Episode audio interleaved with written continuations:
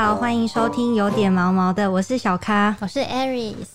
其实我现在就是非常的紧张。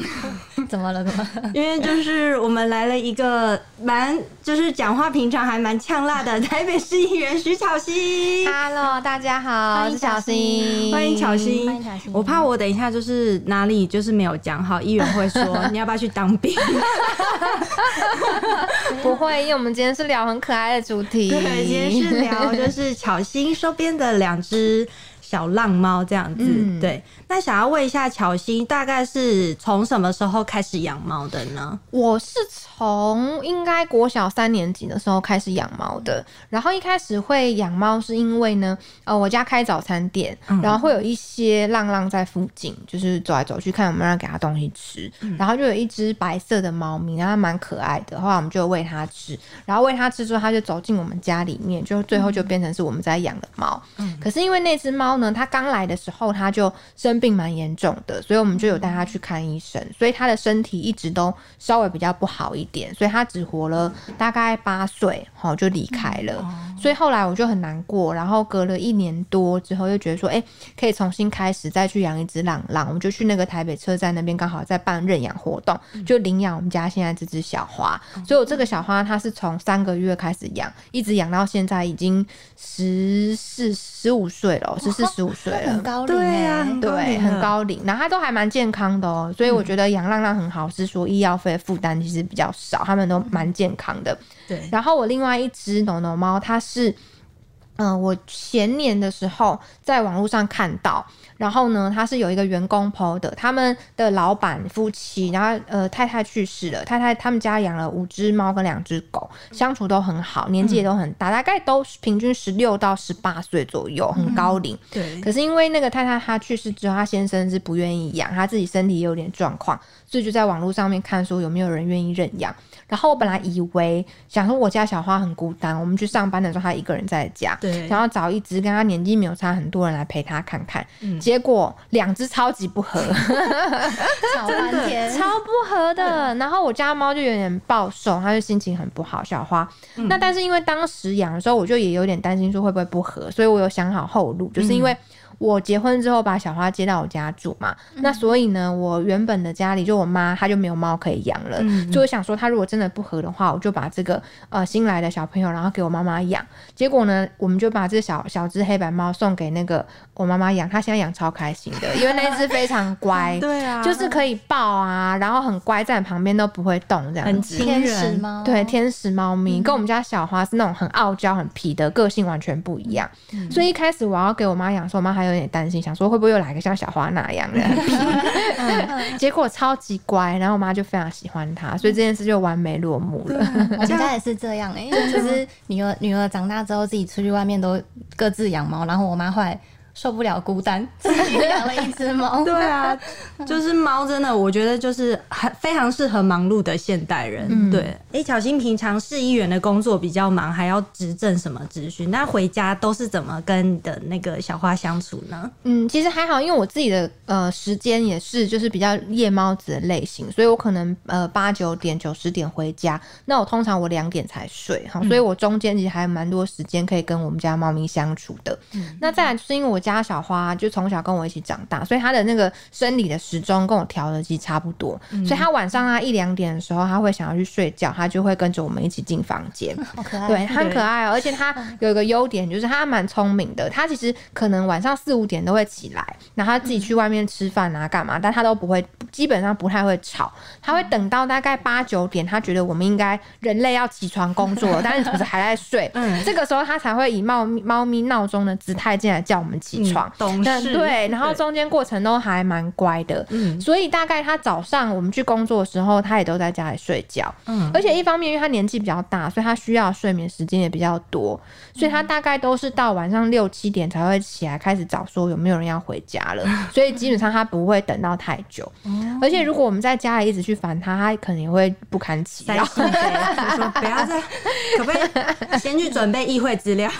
对，而且他的个性是属于那种很傲。交型的，所以比如说你要抱它，它会大概给你十秒的时间，嗯，就是前十秒它会乖乖的，然后让你抱，它感觉自己心里就在倒数，你知道吗？然后 倒数到那个时间过了之后，就开始疯狂乱踢的，好好笑哦，标准猫咪个性哎、嗯，真的。那你就是因为我们以我以前养猫的时候，就是我回家的时候，它都会在那个门口等。那小花会吗？会，它一定一定必备会过来开门。我觉得这应该是每个那个猫奴的，就是都有都会回家的动力。对，就是啊，有一只猫在那个等你。那小花怎么叫你起床啊？小花就是因为我家我睡觉的时候，我们都会留，基本上会留个缝，让它可以进出。嗯，然后呢，它可能八九点的时候就会进来大叫。大叫，大叫，跳上来开始大叫，这样子就是说起床啊，起床。但是很好笑的是，我觉得，我就一直在猜，说猫咪是不是真的可以听得懂人话呢？因为我如果前一天我有跟我先生讲，说明天有什么什么事情一定要起来，有没有设闹钟？很怕就是那种设三四个闹钟，很怕会没醒的那一种。他那天早上一定会提早进来叫，太了吧？所以他真的听得懂，有可能，我就很怀疑他们是不是其实都听得懂，只是。大多数时间他不想理我们，对对对，想说 这家伙几岁了还要我叫，对，装傻。对，那小新就是跟猫咪，因为你已经养它这么久了嘛，它已经十、嗯、十多岁了。然后后那老之后跟老公结婚，嗯、然后老公原本会对猫很排斥吗？他本来完全没有养过任何的动物、欸，哎，对，没有，他没有养过宠物。嗯、然后呢，而且一开始我们也没有打算要把小花带来这边养，嗯，是因为呢，就是因为我搬出去之后，然后我们家小花就是。不吃东西这样子两三天，不知道是怎样，就有点装可怜。对，然后我就以为他生病还干嘛，就看他带他去医生，想说要来照顾他。然后呢，他就是就是病恹恹的接到我们家来，先借住几天，然后就再也没有离开。他想你了，对，就再也没有离开了。然后，但现在变成是说，他其实最黏我先生。诶，对，他最黏的不是我，他最黏我老公哦，他每天都跟着他。他去打电脑，他要跟他去打电脑；他来看电视，他要跟他来看电视。然后，如果我跟我先生不在同一个空间里，比方说我在房间，他在客厅，他就会生气，他想把我们集中管理。怎么这样？我还要选？对对对，他不想选，他想要把我们集中在同一个空间。那为什么会这样呢？是因为我先生太好说话了。嗯，比如说他那边大吵大闹的话，我先生就会听他的。比如说他可能大吵大闹，想要加饭啊、换水啊或干嘛，他比如明明饭还有，他那边大吵大闹。他还是会给他加，可是我呢，已经早就练就叫叫充耳不闻。对，所以我现在就觉得，他每次都跟我说，为什么他可以一直叫，你都装作没有听到。嗯，我我也不会骂他，也不会打他，但是我就是装作没听到，然后不跟他做任何眼神的交汇，就做我自己的事。可我现在受不了，还有五分钟就阵亡了，所以呢，最后的结果就是他很聪明，他知道要找谁下手比较快。哎，对，所以他是黏我先生，但是他会听我的。嗯，我跟他说什么事情。可以做什么事情不能做，他就会听我的，而且。他想要咬人的时候，他不会来咬我，他是咬那种非常小口那种，就不会受伤。他就是叫你说帮我做事，帮我做事这样，他不会来找我麻烦。然后我先生就很不平，说为什么他都不去烦你？我觉得猫咪很厉害，因为我们家，因为我也是有养一只猫，它也是会用咬的去要求你要做什么事情，而且他们都会掌握力道。他们就是我在睡觉的时候，他会咬一个你刚好会痛到醒，但又不会有流伤口的一个力道。怎么那么聪明啊？超厉害！我就没有遇过。对，因为小咖养的是天使猫，就是非常的对亲近，对乖就对，对对对。嗯、可是所以老公原本就就算嗯、呃、原本没有养过宠物，但是后来因为跟你结婚，然后就是跟猫相处，他也没有完全没有任何不适应。一开始它会有一点呃不知轻重。就比如说他做事情的时候会就是比较大力，然后会吓到小花，嗯、对。但是后来就是慢慢了解之后，就很知道说要怎么样互动跟相处，是他就是他们两个可以都接受的范围。我觉得很多人没有养过宠物的时候会这样，就是人类的行为模式跟小猫咪他们可以接受的那个声音跟动作的幅度其实是不太一样的，嗯、对。但是花一点时间，哎、欸，你认识之后，像我们现在在嗯街上如果看到浪浪的话，都会去找他们玩。嗯，所以我现在我先生也非常爱猫，他也变成一个百分之百的猫派。对，我们有时候会一起偷说狗狗坏话。小心，就是小花跟老公比较好，会不会有点小吃醋？呃，没关系，因为我都有在看很多猫咪社团，然后我发现非常多人都有这样 不是只有你一个人，对对对对，所以就顺其自然就好了。对，而且我对我家小花，我还是有一个。自信就是说，虽然他比较黏我老公，嗯、但是他绝对比较听我的。嗯、对他，他在我这边他是会服从的，他会听命于我，我会叫他做东做西，可是他会去指使我老公做东做西。哦，对，那这样没错，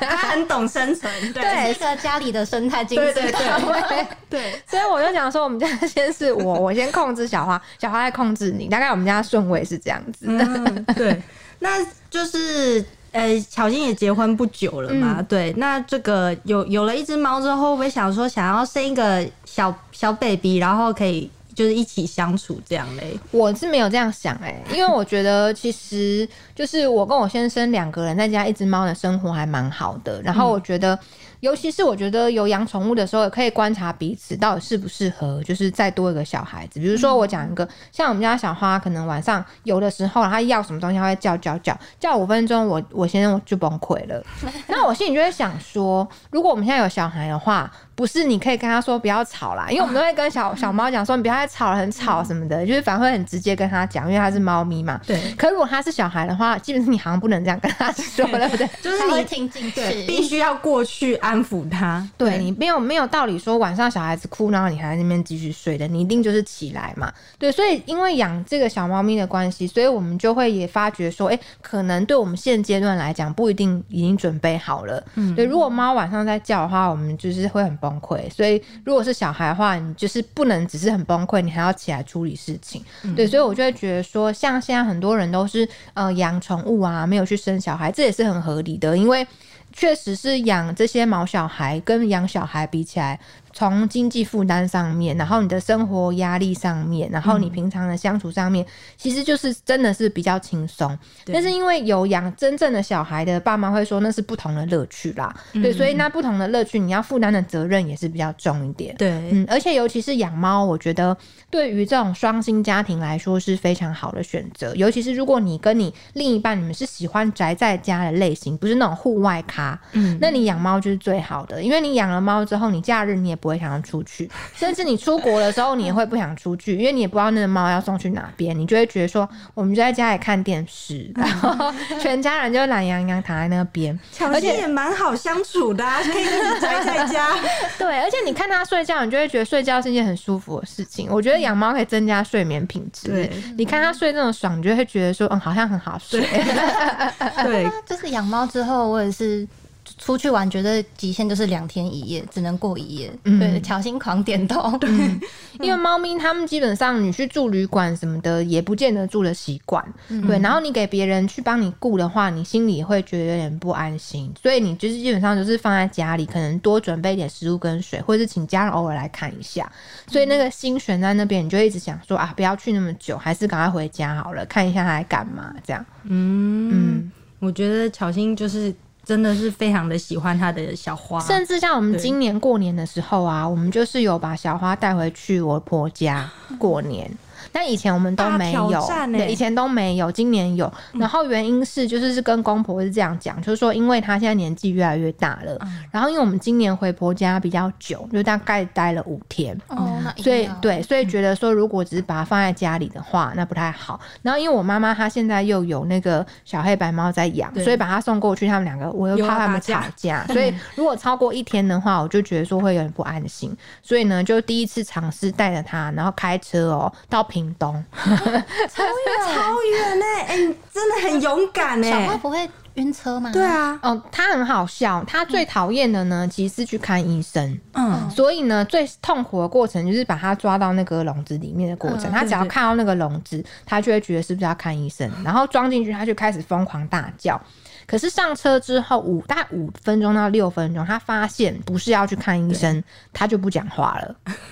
路路线不对。对，然后呢，因为因为通常看医生可能五分钟左右就到，然后马上就下车就去看了嘛。嗯、可是他发现说，哎、欸，好像都没有要他下车，他就不叫了。所以他整个车程就只叫了前五到十分钟而已。嗯，然后到新的环境里面，因为我们两个都在，所以他还蛮开心，就是有去探索，觉得很好玩这样子。回来的时候也是一模一样，上车的时候叫了。了五分钟，以为要去看医生，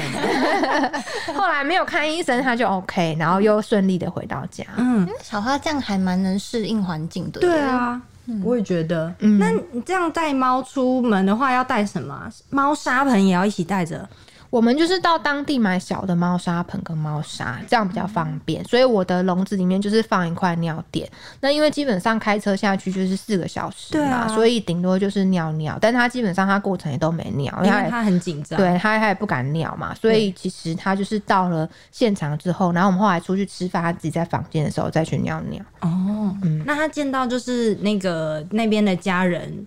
有很害怕吗？还是说没有让他们特别见面？没有让他们特别见面，嗯、就是他就是固定在房间里面，在几个狭小的空间，嗯、因为其实才五天而已嘛。对啊，对，所以就不再特别吓到他。可是他很皮，所以他可能到第三天的时候已经开始看门外，对，觉得哎、欸，好像 对，可以来探险一下喽。很糟糕，他就在门 口这样子在那边偷看这样子，我们就一直说不要出去，不要出去，怕他会那个乱来。嗯、对。哎、欸，那就是这个刚刚听完，就是小小新跟那个流浪猫，就是他收编浪猫的这些故事。那其实现在北市的呃收容所嘛，呃，因为现在临安乐死之后，大家就是嗯，很多流浪动物都是往那个收容所去送啊。嗯、那因为北市我查到资料是只有一间收容所，嗯、其实北市收容所超收了问题就是还蛮严重。那想知道就是北市针对这个部分的话，他们。就是有什么样的改善的计划？嗯、呃，在内湖动物之家，我们现在正在推动改建。那原本的这个位置其实还不错，在内湖。然后呢，它附近周边的环境也很好，然后也没有什么住家。嗯、为什么要选人烟比较少的地方？是因为其实里面有狗狗，狗狗会叫。嗯、那很多狗狗聚在一起，它们会叫更大声。所以呢，这算是一个邻避设施，必须要选在比较没有这么多人居住的地方。嗯、那那个地呢？哦，现在正在要准备改。建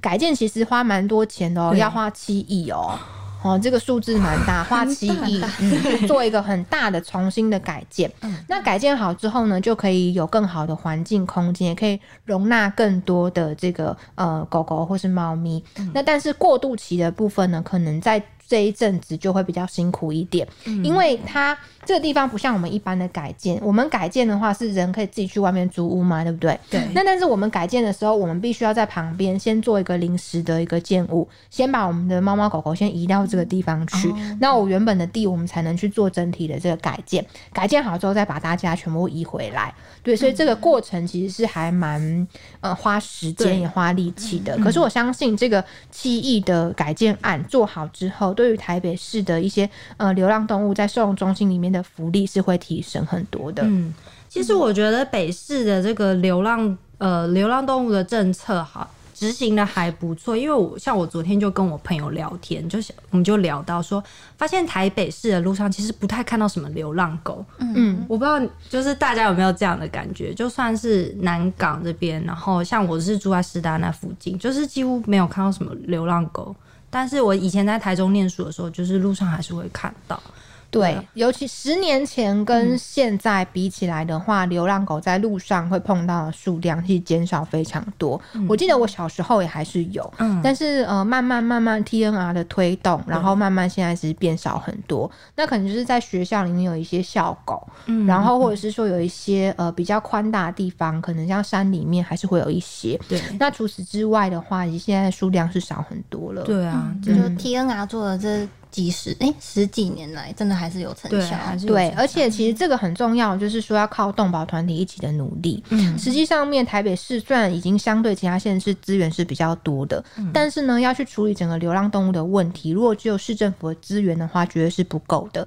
就像你做了一间这个收容中心，但里面能够容纳多少的动物呢？嗯、然后你里面的一些人力啊、物力啊、资源，那没有办法穷尽嘛？那是因为就是有很多的动保团体，哦，那他。们可以协助，包括我们去做很多稽查，嗯、然后呢，可能虐待动物的事情由他们来发现，对，然后还有协助很多呃，可能就是爱心妈妈、爱心爸爸，然后如果碰到一些问题的时候，协助他们处理一些法律问题，对，那这些其实都是动保团体在外面，他们很努力在跟市府一起配合推动。所以我在呃自己在台北市议会里面，我非常注重就是公司部门协力这件事情。嗯，像我就有推动说，希望呢在稽查这部分，我们是否可以给予动保团体更大的权利。因为我们在市府里面的动保员的人力是非常有限的，所以实际上我们真正在场域里面很多的稽查，或是我们碰到动物问题的时候，比如说我们在社团里面去 PO，第一时间其实不是市府的人去做处理哦，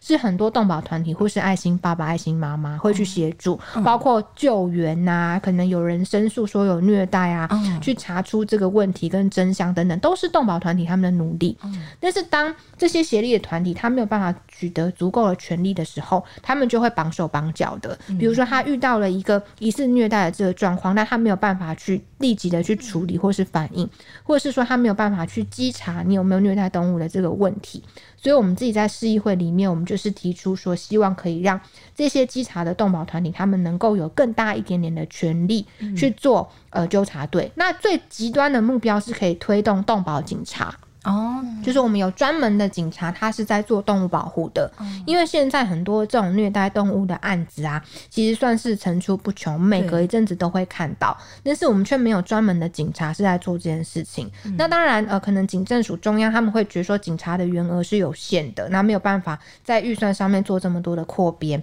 所以在中间的过渡期，我觉得我们就应该公司部门协力合作，应该是请这些动保团体更多的来帮忙我们去落实稽查。跟民众服务的部分，对，像巧心刚刚讲到这个虐待动物，其实，在很久之前，一六年的时候，那个大橘子的那个事情嘛，巧心就是那个时候也有出来呼吁，就说司法不要轻判，因为那个时候我不知道那时候的法规怎样，但是呃，我们录影的时间，昨天的时候是通过那个虐待动物的那个法，是就是最重可以处两百万这样子。就那个时候处理这个大橘子的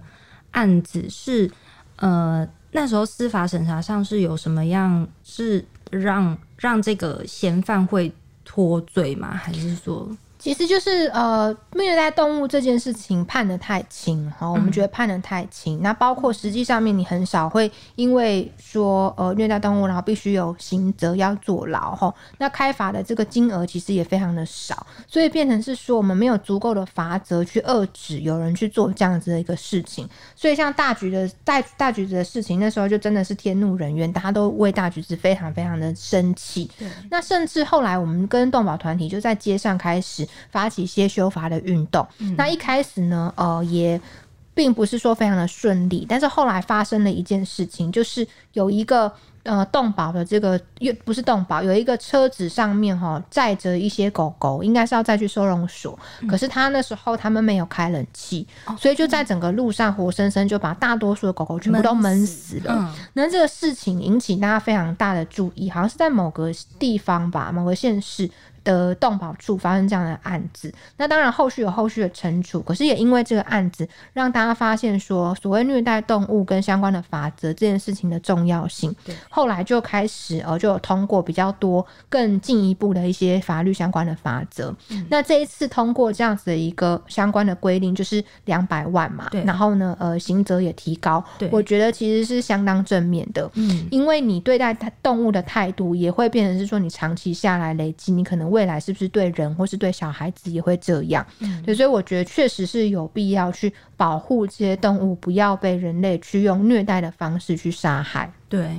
没错。嗯、像刚刚乔欣有一直反复的提到动保团体的呃努力跟力量，因为像我自己，就是因为以前我们在学校可能比较有空的时候，就是有也有一些去参与一些就是跟动保团体相关的活动。嗯，因为像巧芯刚刚讲的，像结扎这件事情，对，就我就有认识我们以前学校学长姐成立的一些动保团体，嗯、他们真的就是因为我们学校在台北，然后就是从台北台北市，然后到新北市，一直去。辐辐射型的去扩散去做结扎这件事情，哦、然后就是他们他们几乎就是地毯式搜索的，啊、挨家挨户的去问说，哎、欸，你们附近有没有看到流浪的狗，尤其是母狗这件事情，然后就就是去想办法去抓扎，然后就在远放到远地，就是 TNR 嘛，嗯，然后呃，他们就是这样辐射，现在在做，现在都已经做到就是一些比较偏乡的地方，好用心、喔、啊，就是而且那个过程真的超辛苦，因为你就是要地毯式搜索，啊、然后。遇到一些住户，嗯、就是可能会比较，嗯、就是跟人的沟通还有时候还蛮危险，就也不是危险，就是还蛮他们会觉得说，哎、欸，你你们为什么要这样抓这些狗？对，而且就是像刚刚小新提到，就是动保团体他们就是他们的身份其实是民算民众吧，嗯，是嗯对，所以他们就会可能会质疑说，你凭什么叫我要把我的狗拿去结扎之类的，然后可能就会有一些不愉快发生，然后对，然后。然后像另外一个呃，也是就是我有参与过的动保团体，他们就是呃一群兽医师集结起来，那他们就是会用周日的时间，就是固定在一个地方去免费帮那边的狗狗、猫猫结扎。嗯，我觉得这都好用心哦。对啊，对啊，就是呃，街上如果就是大家没有呃看不到这些流浪动物，我觉得背后都有这些人默默的一直在做这些事情，嗯、然后让这个社会的环境会更好。就从就是尽量就是把。比较集中的资源就是扩散到一些比较远、比较遥远的地方去，然后希望可以慢慢改善整个台湾的流浪动物问题。这样，对，嗯，然后他们在抓它的时候，他们也会开玩笑说：“哦，感觉好像双北的狗都比较聪明，那个那个方圆的那个距离，然后越远的时候就觉得那个狗越好抓。”这样比较聪明是他们比较不容易被抓到嘛？对，有警觉性的，对对哦，了解。那其实就是这个呃，刚刚是讲到这个虐待动物的问题嘛。嗯、那刚刚呃，Aris 有提到，就是说有些住户会去质疑说，你为什么要就是抓这些动物嘛？那其实就是呃，流浪动物还有另外一个问题就是。喂养，像那个前一阵子有一个世新大学的教授，他就是在路边喂这个流浪猫，结果就被殴打。嗯，对，乔欣这个案子是不是也有提提供一些协助？对，他是在呃四月十六号晚上哈，然后他是一个教授，那他平常就是会去喂流浪猫，嗯、那他在喂的过程当中就有民众哈跑来找他麻烦，嗯、那他其实本身他呃就我的了解啦，他本来只是在喂猫而已，就有人跑去就是。呛下他这样子，然后就有一点点纠纷，然后最后呢，那个人就先出手打他这样子，然后路人还路人还去就是把他们拉开，对对，然后也有好像也有被打，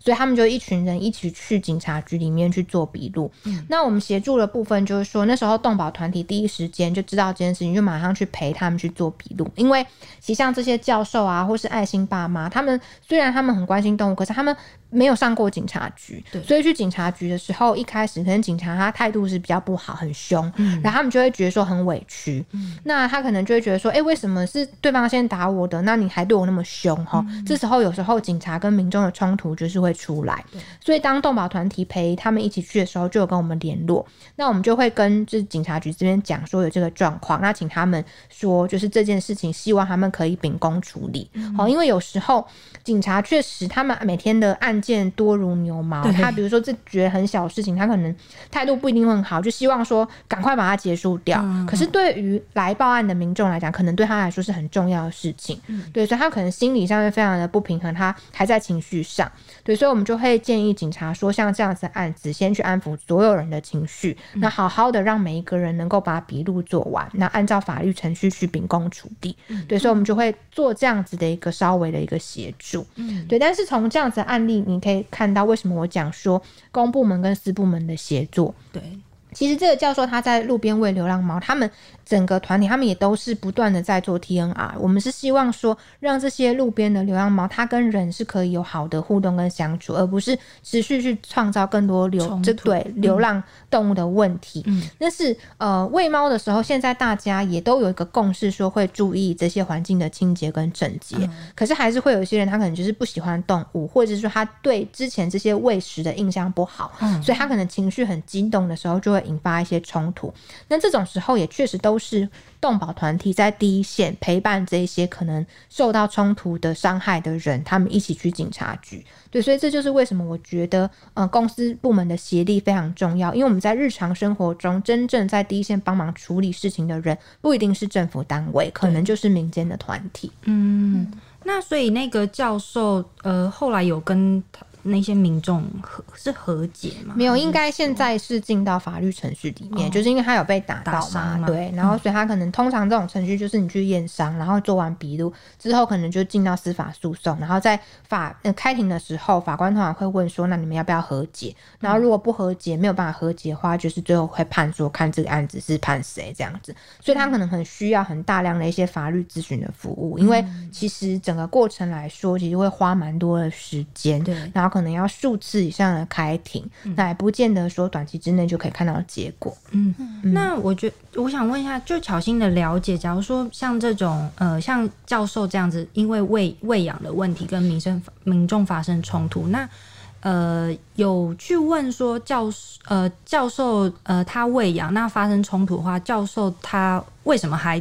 呃一一直坚持要做这件事？就他明明知道会。发生冲突，但是其实他不知道哎、欸，因为他们在喂的那个地方啊，是在温州街的附近吧，我印象中，嗯、所以那边算是一个相对动物友善的地区哦、喔，嗯嗯、所以没有他其实也没有想到说会在那个时时间跟那个地点有发生冲突，嗯，因为他可能就是例行的，就是去协助这些流浪动物这样子。那我觉得可能呃，有时候有些民众他就是他原本对于喂养流浪动物这件事情印象不好，或者是说他本身情绪比较容易激动。所以他可能就会引发一些冲突。对，那其实呃，固定在做爱心爸妈的，然后跟动保团体有合作的，其实动保团体都会开设一些课程，告诉大家说，遇到这些冲突的时候，你要怎么样去保护你自己。嗯、但即使是如此，在真正的现实的场域里面，如果有人真的要跑过来揍你一拳，其实也没有办法，还是只能走司法的途径嘛。嗯、对。嗯、那想请问乔欣，因为像刚刚提到这个四星教授的例子，就是。嗯我是觉得是还蛮典型的，就是流浪动物跟人类生活环境冲突引发的问题。嗯，嗯，那尤其是像可能可能是像在一些比较比较呃偏向或山区的地方，可能就是流浪动物跟野生动物，可能是可能像台北市比较容易遇到，就是类似这种的。对，那就是想请问乔欣有没有遇到其他也是类似这样，就是。喂养流浪动物，或是单纯流浪动物跟其他居民发生冲突的案例吗？嗯、呃，最常有的，我们如果分狗跟猫讲的话，狗最常出现的是没有牵绳的问题。嗯，因为没有牵绳，它会影响到其他饲主，它跟他们带出来的狗狗，哈、嗯，或者是说有一些小孩子如果被。吓叫或者吓到或者咬伤这类的事情，那我觉得，嗯、呃，这个牵绳是很重要，就是我们要持续去宣导哈，甚至要有更多的一些规范，可能设置一些处罚，因为我觉得牵绳是非常重要的一件事情。那再来就是说，呃，狗大便的问题哈，有些饲主他。嗯，没有去清理他的狗狗留下来的排泄物就走掉了，哈、嗯，这种冲突也还蛮常见的。对可是这种都是在有事主的状况之下，因为台北市的流浪狗其实数量现在真的目前是非常的少，嗯、所以狗狗的问题大概出现在事主责任。嗯，所以这方面其实相对比较简单，就是说我们如何去强化台北市的狗狗事主的事主责任的落实教育，对，然后有没有相对应的一些法则，强迫大家必须要去遵守。好，我觉得这是这样。那猫咪的部分的话，呃，就比较会有所谓流浪动物的问题，最主要就是发生在喂养。嗯，好，就是喂流浪猫的时候，其实猫咪倒比较不会因为排泄物的原因被抗议。猫咪大多都是因为我们人去喂了，对。然后它没有吃完的东西我们没有收走，对，所以可能下雨之后就发霉或是长虫，然后这个问题造成居民觉得，呃，可能呃很脏乱啊，就很臭等等。嗯、但猫咪它本身因为都 TNR 了，所以也比较不会有那种猫脚唇的问题，其实减少改善很多，而且有被喂养的流浪猫，基本上以台北市来说，我看八九成啦，都是有结扎的，然后他们才去做喂养。对，对，那所以说，我觉得这个部分应该是。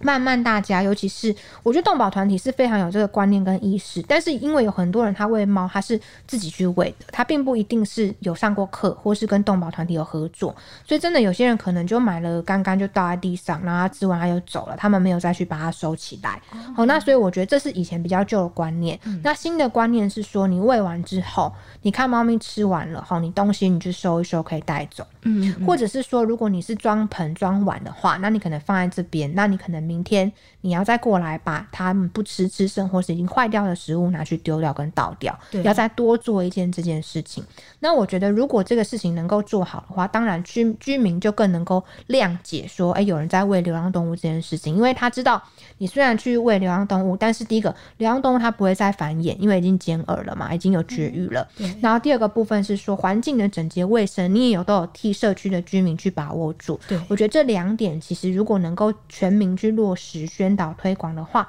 那应该流浪问题跟人跟人的冲突会变得更少。嗯，对。那而且我突然想到，就是刚刚巧芯有讲到那个猫叫春的问题，嗯、就是我家附近还真的有一群猫，非常的 爱叫，叫对，非常的会叫。然后我就想说，哎、欸。不知道，就是这遇到这个状况，我们是可以直接通报，例如说，呃呃，环环保局吗？来帮他们那个？对，通常打一九九九，然后你跟他讲的话，嗯、会有人来看。嗯，但是实际上面猫的话不太容易抓哈，所以基本上猫它抓不太到。嗯、狗的话比较有机会，所以说其实更好的方式是联络就是动保团体，跟他讲说，哎、嗯欸，这边可能有疑似有一些猫咪，它是因为没有结扎的，所以他们有在叫春的这个行为。嗯、那动保团体他会花。花比较多的时间，比如说布点啊，跟这些猫咪斗智，然后把它抓起来，然后再 带 再带它去结扎，然后再把它原地回放。因为如果说是市府单位的话，他其实就是你通报他来，他就来抓。那他到现场他没有看到，他就走了。哦，对，所以我觉得其实市府的资源，嗯，可能是必要，他们是用在执法跟法律的一些规范。嗯，那但它只是最基本的。像我们想要做到真正减低流浪动物跟人类的冲突，其实还是要靠很多的爱心社福团体他们来协助。嗯嗯，那巧芯这样子的话，是不是就相对比较少会遇到？呃，流浪动物跟野生动物的问题，因为可能也是在台北市中心。对，在台北市不太不太有野生动物诶、欸，嗯、通常就是如果会有所谓野生动物，就是。碰到的案件是说，如果有人是不当的饲养一些野生动物，比如说像现在很多动物咖啡厅，哦、那动物咖啡厅里面动物是拿来做展演用的，它到底有没有申请，能不能去饲养？然后他们养的这些动物有没有拿到许可证？嗯、甚至说他养了之后有没有可能他饲养的行为本身就是虐待动物的这个嫌疑？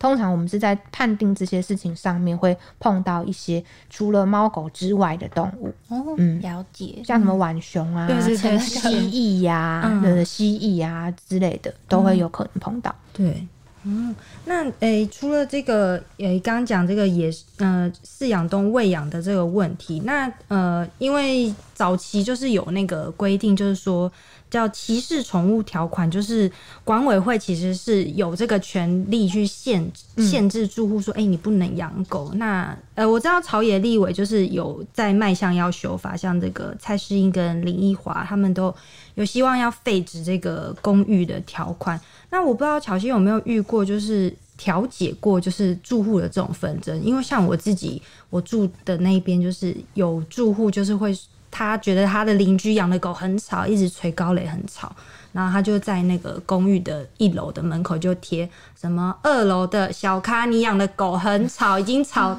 就是我都不得安宁，什么什么什么。我们家也有啊，就是人家有，因为因为我是住套房，就是那种就是一户进去还有隔间那种。然后我我知道我后面那一户有养狗，就是平常遇到还会打招呼的那种。对，然后有一天回家就看到有人在那边，就是也是我们家那边就贴一张纸条说。什么住套房不适合养狗，请注意整洁，然后还惊叹号惊叹号，就是感觉很凶，蛮愤怒的。对啊，嗯。嗯，会有，但是通常他们这种问题都是属于私人之间的，嗯、就是说我们会建议他们可能去调解委员会里面，嗯、就是你可以跟对方说哈，你你要申请去调解，然后看看你们要怎么如何一起处理这件事情，他就比较不涉及就是公部门的层次，它是比较私人跟私人之间的这个纠纷。嗯，那通常我们都还是希望以和为贵啦。还有，我也觉得就是说不应该去规定说整栋大楼你是以管委会为主，你就可以决定说。大家是不是能够去养宠物？那这个东西对于我们现在不断政府在推，呃，这个友善对友善动物，然后还有大家领养流浪动物的这个政策，其实是蛮相违背的。好对，所以我们当然是希望说，饲主你要能够落实饲主责任。在没有落实四主责任的部分，当然你的住户、你的邻居是有权利跟你一起讨论，你应该要如何处理你的宠物，好、嗯、让它它可以符合我们居民共同的生活规范。嗯、但是不应该在这些事情也没有发生的状况之下，你就已经先入为主的去做整栋大楼哈，你都是做这样子的反对。好，所以我觉得相关的这个修法，我也是觉得是非常重要的。嗯嗯，对。这个部分就是希望，然后目前我据我所知，这个法案好像还躺在那个立法院，嗯、就是还要再等，大家再等一下。不过，呃，我就我的经验看来，我听我的同事说，他们只要是养狗的人，他们其实真的很容易就是被歧视，说哦。你你的狗很臭，然后啊，为什么那个走廊有狗毛？嗯、为什么中庭有狗大便？就是他们很常会遇到 坐电梯有狗味，对，就想说啊，又不一定是我的狗，为什么要怀疑嘞？这样子，所以就是希望这个法规如果可以赶快尽速的通过的话，相信就是可以就是让这个我们的这个社会更加的就是圆融，嗯、然后大家。然后小新有提到那个四主责任的那个部分，嗯、就是希望大家只要有养了狗啊或猫，只要有养宠物，就是要善尽责任，是。对，不要就是抛弃他们，对，没错，好。那我们今天就是谢谢乔欣跟我们分享她可爱的两只猫，然后后面就是聊一些比较硬的议题，对啊，希望听众朋友们就是跟我们一起就是讨论这些社会议题，让就是我们这个城市可以成为一个更友善动物的城市。刚刚今今天也是有看到乔欣不同的一面，对，讲到猫咪的时候头上都冒小花，对，真的真的。好啦，那我们今天就聊到这边。喜欢我们节目的话，欢迎留言告诉我们，给我们五颗星评价，然后每周一五。准时收听跟订阅有点毛毛的，好，谢谢小溪，谢谢，大家拜拜。拜拜。